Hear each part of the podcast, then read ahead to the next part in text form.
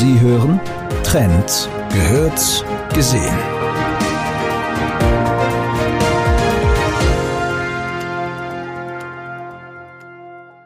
Nachhaltige Geldanlage wird immer beliebter. Anleger wollen mit dem Kapital nicht nur Rendite erzielen, sondern auch etwas bewirken. Sie wollen, dass ihr Geld zur Verbesserung von Umweltschutzmaßnahmen Unternehmen fließt oder anderen nachhaltigen Investitionen. Mein Name ist Thomas Martinek, ich bin Finanzredakteur beim Trend und spreche heute mit Frau Wirtschaftsministerin Margarete Schramböck zu diesem Thema. Hallo, danke für die Einladung. Sehr gerne. Frau Ministerin, Anleger entdecken ihr grünes Herz, wollen nachhaltig investieren. Wie kann der Wirtschaftsstandort Österreich davon profitieren? Ja, sehr, denn in Österreich ist das ja nichts Neues. Wir haben äh, ganz viele Familienbetriebe in Österreich zum Beispiel, die ja schon über Generationen in dem Thema Nachhaltigkeit denken und auch handeln. Das ist ganz, ganz wichtig, dass man nicht nur denkt, sondern entsprechend auch handelt. Ähm, und es ist für den österreichischen Standort etwas, was uns ja schon viele Jahre, ja, ich mag sagen Jahrzehnte begleitet. Denken wir nur an den Josef Riegler, der die ökosoziale Marktwirtschaft geschaffen hat. Da kommen diese beiden Worte ja vor, öko und sozial. Also beides als ganz wichtige Pfeiler unserer Wirtschaft und nicht erst seit gestern oder seit dieser Regierung, sondern eben schon äh, sehr, sehr viel länger. Ähm, was Österreich auszeichnet, ist, dass wir in ganz bestimmten Bereichen Weltmarktführer sind. Green Materials zum Beispiel gibt es viele Unternehmen, die wirklich Weltspitze sind ähm, und dass wir natürlich auch in den unterschiedlichsten Bereichen ähm, hier in diesem Umweltschutzthema sehr, sehr weit vorne sind. Das können wir exportieren. Wir können diese Lösungen in aller Welt anbieten und ich unterstütze natürlich die Unternehmen sehr, sehr stark dabei, dass wir das auch entsprechend machen. Sustainable Investing ist aber natürlich eine Methode des Kapitalmarkts. Äh, über Börsen, sollen Anleger Kapital für nachhaltige Verbesserungen zur Verfügung stellen. Äh, jetzt, wenn man sich allerdings äh, die großen äh, Fonds der Kapitalanlagegesellschaften ansieht, dann findet man hier noch sehr wenig österreichische Unternehmen.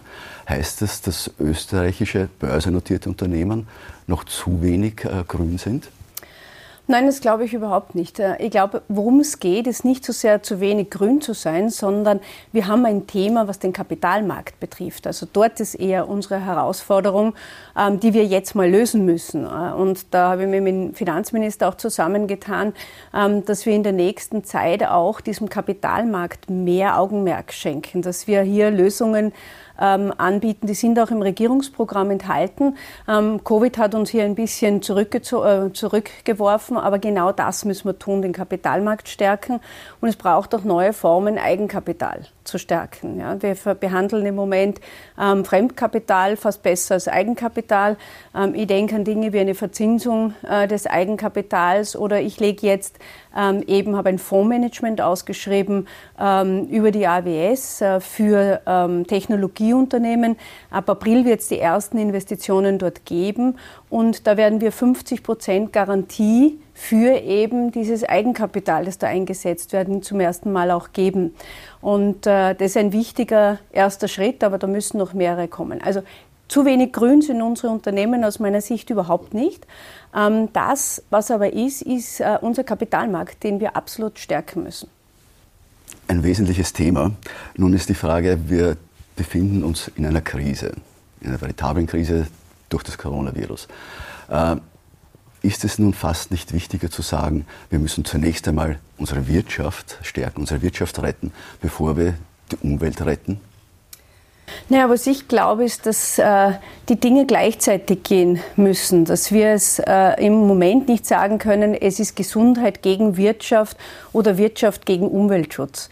Ähm, denn die großen Themen unserer Menschheit und unserer Gesellschaft können wir eigentlich nur im Schulterschluss lösen. Und das eine bedingt ja auch das andere. Ein, ein äh, Markt oder ein, ein, eine Wirtschaft, die gesund ist, wo die Menschen in Wohlstand äh, leben, die kann sich auch um den Umweltschutz kümmern. Äh, dort, wo das nicht ist, in Schwellenländern sehen wir das, ist es um so viel schwieriger, das zu tun. Und ich glaube, da können wir Vorreiter sein, indem wir diese äh, Kombination schaffen und eben indem wir das gleichzeitig tun. Ganz praktisch machen wir das jetzt schon. Ähm, nehmen Sie die Investitionsprämie her. Was tun wir dabei? Wir unterstützen Unternehmen finanziell. Das heißt, sie kriegen wirklich Geld dafür, dass sie jetzt investieren. Und da haben wir zwei Schwerpunkte. Digitalisierung auf der einen Seite und Nachhaltigkeit, also eigentlich Klimaschutz auf der anderen Seite. Und das wird super gut angenommen. Über 50 Prozent aller Anträge, und wir haben über 100.000, gehen genau in diese beiden Bereiche hinein. Also es zeigt schon, dass man auch in der Krise die konjunkturellen Maßnahmen, die man setzt, dass man hier auch steuern kann und dass das auch funktioniert. Und das ist dann etwas Nachhaltiges, das wieder wirkt für die nächsten Generationen, für die jungen Menschen, die hier leben. Ähm, und ich möchte mal, dass man sagt, in der Krise haben wir es gleichzeitig geschafft, uns um diese Themen zu kümmern und haben die nicht einfach liegen lassen, weil das tun wir auch nicht. Frau Minister, ein wesentliches Thema äh, das in der Krise große Bedeutung bekommen, ist die Digitalisierung. Wir haben gesehen, dass die Digitalisierung einen wahnsinnigen Schub erlebt hat. Wie kann die Digitalisierung nun aber auch zur Nachhaltigkeit, zur Verbesserung der Nachhaltigkeit beitragen? Ja, ich würde sogar sagen, ähm, Nachhaltigkeit oder Klimaschutz ohne Digitalisierung, die Ziele zu erreichen, ist gar nicht möglich. Das ist das wichtigste Instrument, das wir haben, wenn wir das zusammenfassen als eine technologische Weiterentwicklung, eine technische Weiterentwicklung. Ein paar Beispiele im Energiesektor, ja, Smart Grids oder diese smarten Cities und das Smart Home, wo ich genau auch ähm, beachte, wie erzeuge ich Energie, wann verbrauche ich Energie, das ist eigentlich nur mit Digitalisierung möglich. Auch in der Produktion. Sie können Ausschuss verhindern und damit zum Umweltschutz stark beitragen. Sie können Predictive Maintenance, also das Vorher ähm, Arbeiten in der Wartung ähm, für große Maschinen äh, nutzen.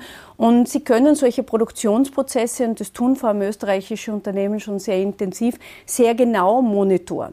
Und auf der einen Seite für Sicherheit sorgen im Produktionsprozess und andererseits für die Effizienz, die wichtig ist für die Umwelt. Also weniger Schadstoffe, weniger Ausschuss. Ähm, das sind nur zwei Beispiele, ähm, wie die Digitalisierung ganz direkten Einfluss auf den Umweltschutz nimmt. Und äh, weiterer ist im Bereich der Landwirtschaft, die auch in Österreich wichtig ist, dieses Smart Farming Thema.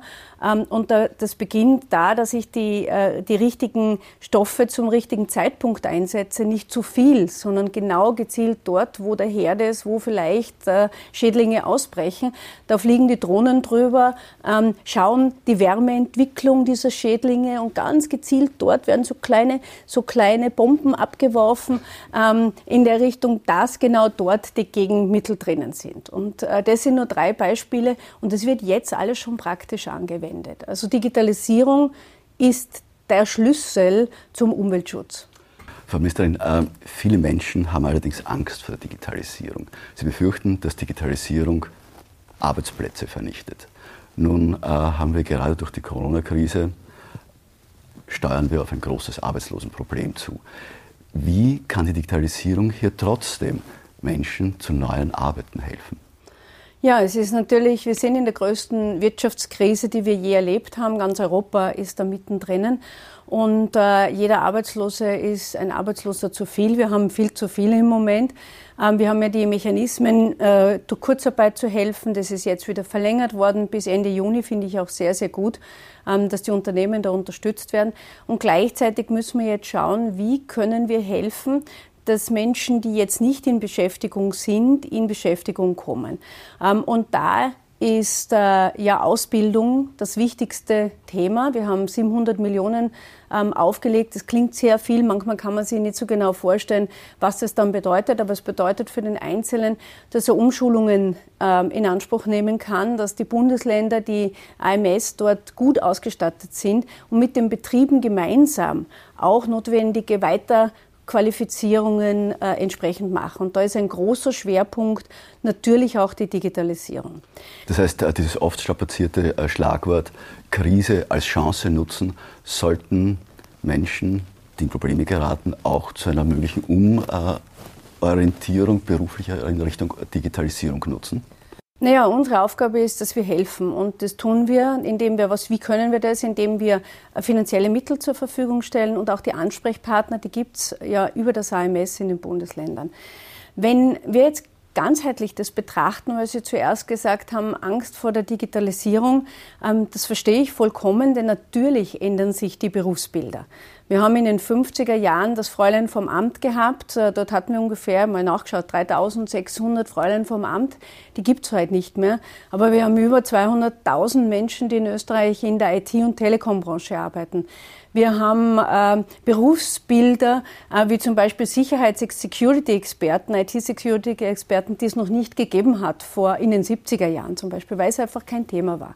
Also es äh, entstehen neue Berufsbilder und was wir tun müssen, ist bestehende Berufsbilder so adaptieren, dass vor allem die jungen Menschen auch genau das lernen, was sie brauchen. Nehmen wir da die Lehre her. Ein Tischler hat noch vor 20 Jahren, mein Schwager ist Tischler, ganz was anderes gelernt als meine Nichte. Die ist äh, 23, hat den Tischlertechniker Meister gemacht. Äh, die lernen ganz was anderes. Die lernen Computer Edit Design. Und was ich jetzt mache, ganz konkret ist, wir sind äh, zuständig, ich bin zuständig für die Lehre, für diese Fachkräfteausbildung und da muss das Thema Digitalisierung in jedem Lehrberuf vorkommen. Vom Handel, weil dort E-Commerce rein muss, bis hin zum Tischler vom, mit Computer Edit Design und auch der Maurer.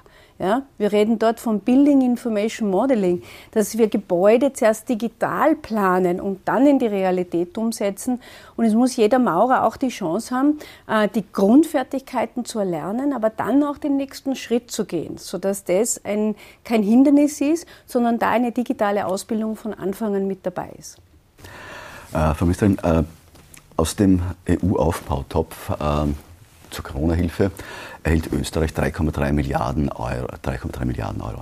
Äh, ist schon klar, wohin dieses Geld fließen wird, in welche Branchen, in welche Unternehmen davon am meisten profitieren werden? Na, was klar ist, es ist, geht nicht so sehr um Branchen, sondern es geht um die großen Themen, die wir zuerst angesprochen haben. Es werden mindestens 20 Prozent in Digitalisierung fließen, also in digitale Transformation in Organisationen, in Unternehmen, äh, in den Standort als äh, äh, Großes und mehr als 30 Prozent in das Thema Nachhaltigkeit, das wir besprochen haben, also in den Klimaschutz und den Umweltschutz. Und äh, da wollen wir kein Unternehmen ausschließen und auch keinen Bereich ausschließen, sondern es geht eher um Themenschwerpunkte. Investitionsprämie erneut ist so ein Beispiel. Jedes Unternehmen kann ansuchen. Mir ist es genauso recht, ob das der Bäcker nebenan ist, der in ein digitales äh, investiert. Was kann der machen? Der kann sich eine Software äh, entwickeln. Wie kann er seine Kunden bestmöglich oder eine App entwickeln, bestmöglich betreuen und die richtigen ähm, äh, Produkte mithaben, wenn sie ausliefern. Also ganz ein konkretes Beispiel. Es gibt sieben Bäcker, die haben sich zusammengetan, die sind zum Innovation Hub gegangen und gesagt, wir liefern eigentlich, wenn wir so die Gemeinden abfahren, haben wir immer das Falsche dabei oder oft das Falsche dabei und haben sie gemeinsam ein Pflichtenheft entwickelt und eine App, ähm, wie sie das besser optimieren können. Also im Kleinen genauso wie im Großen. Das ist mir da wichtig. Wie können Unternehmen zu diesen 3,3 Milliarden kommen? Naja, die Unternehmen, das, diese, diese, äh, diese Vorgaben, die es von der EU gibt, da stellen wir jetzt einen Plan. Der ist gerade in Ausarbeitung mit der Kommission gemeinsam und da sind genau diese Schwerpunktthemen drin. Die Investitionsprämie kann sich ein Unternehmen noch bis Ende Februar sichern äh, über die AWS. Also das wäre zum Beispiel so ein Punkt. Ein weiterer Punkt ist im Ausbau ähm, der Infrastrukturen.